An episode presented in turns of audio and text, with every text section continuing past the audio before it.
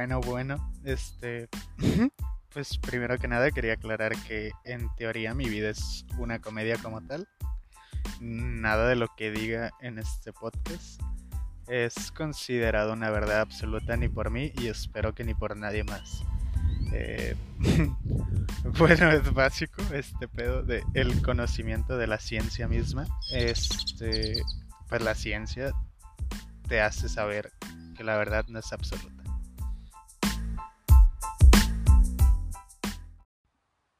Como primer tema a tratar, quería hablar sobre la masculinidad. Este, y lo que yo pienso que es la masculinidad. pues porque lo leí, ¿no? Pero bueno, este, la masculinidad. Una vez que sabes leer, diría yo, pues te das cuenta que no depende de un solo género, ¿no? Eh, simplemente, pues son acciones que personas llevan a cabo. Eh, realmente la masculinidad, de hecho hasta la misma palabra viene, o al menos dice que es femenina. Eh, no sé por qué las personas piensan que la masculinidad solo pertenece a los hombres, pero bueno. Eh, la masculinidad en sí pienso que es totalmente todo lo contrario a ser machista, como tal, ya que ser machista se basa en solo juzgar y cerrarse a una sola postura realmente es como que tipo ser radical o no sé, algo así. Entonces la masculinidad yo sí pensaría que es algo bueno. Mm, nada más que las personas tienden a no saber leer, diría yo, porque las palabras se prestan interpretaciones. Eh, las verdades no son absolutas, es obvio, pero parece que las personas no saben que es obvio. Bueno, bueno, San Google dice que la masculinidad es un conjunto de características físicas, psíquicas o morales que se consideran propias del varón o de lo masculino, supuestamente en oposición a lo femenino. Pero lo bueno, sí, lo femenino, la única cosa que te dice que es algo femenino en San Google es que tienen ovarios.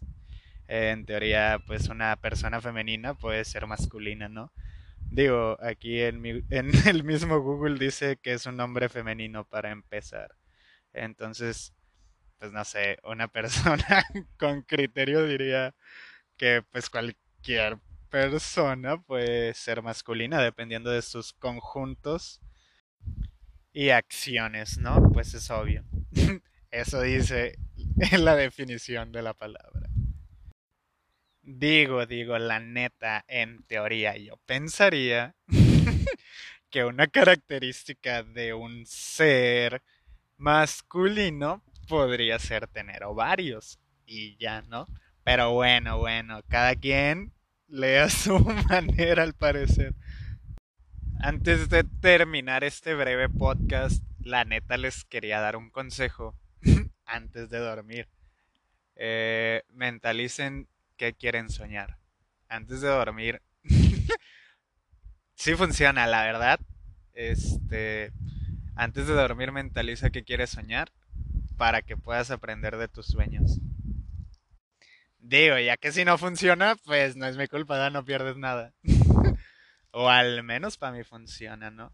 Yo creo que, pues, todos somos uno y uno somos todos.